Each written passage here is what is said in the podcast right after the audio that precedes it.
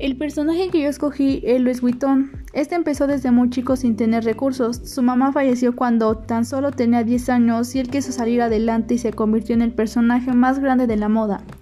A los 14 años él se fue de su casa y se fue a París para conseguir un empleo y le dieron trabajo fabricando baúles y a los 16 años estuvo trabajando 20 años y él decidió hacer su propio negocio y empezó a hacer maletas de diferentes modelos y empezó a abrir más tiendas hasta su muerte y después de ahí se lo transfirió a su hijo. ¿Cuál es el camino que debería seguir para poder ser como el personaje? Pues que no se rinda a nadie y que todo en esta vida se puede.